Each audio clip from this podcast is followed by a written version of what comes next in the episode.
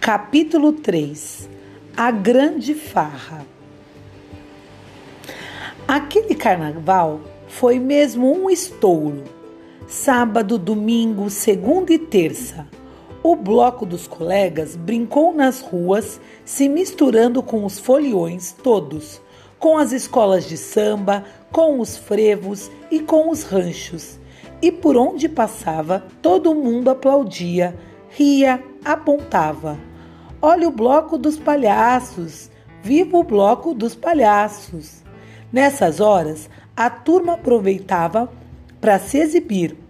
Flor chegava até a ficar tonta de tanto que rodopiava com a bandeira.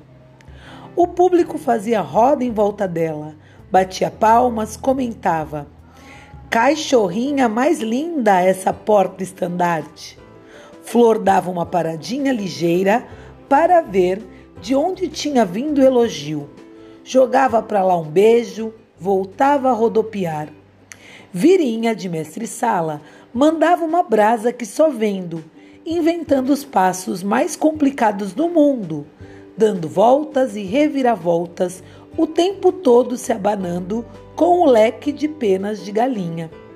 E para usar de franqueza, teve muita moça boa sambista que parou de dançar só para apreciar Virinha e depois comentar: Puxa, mas ele é bom mesmo no samba.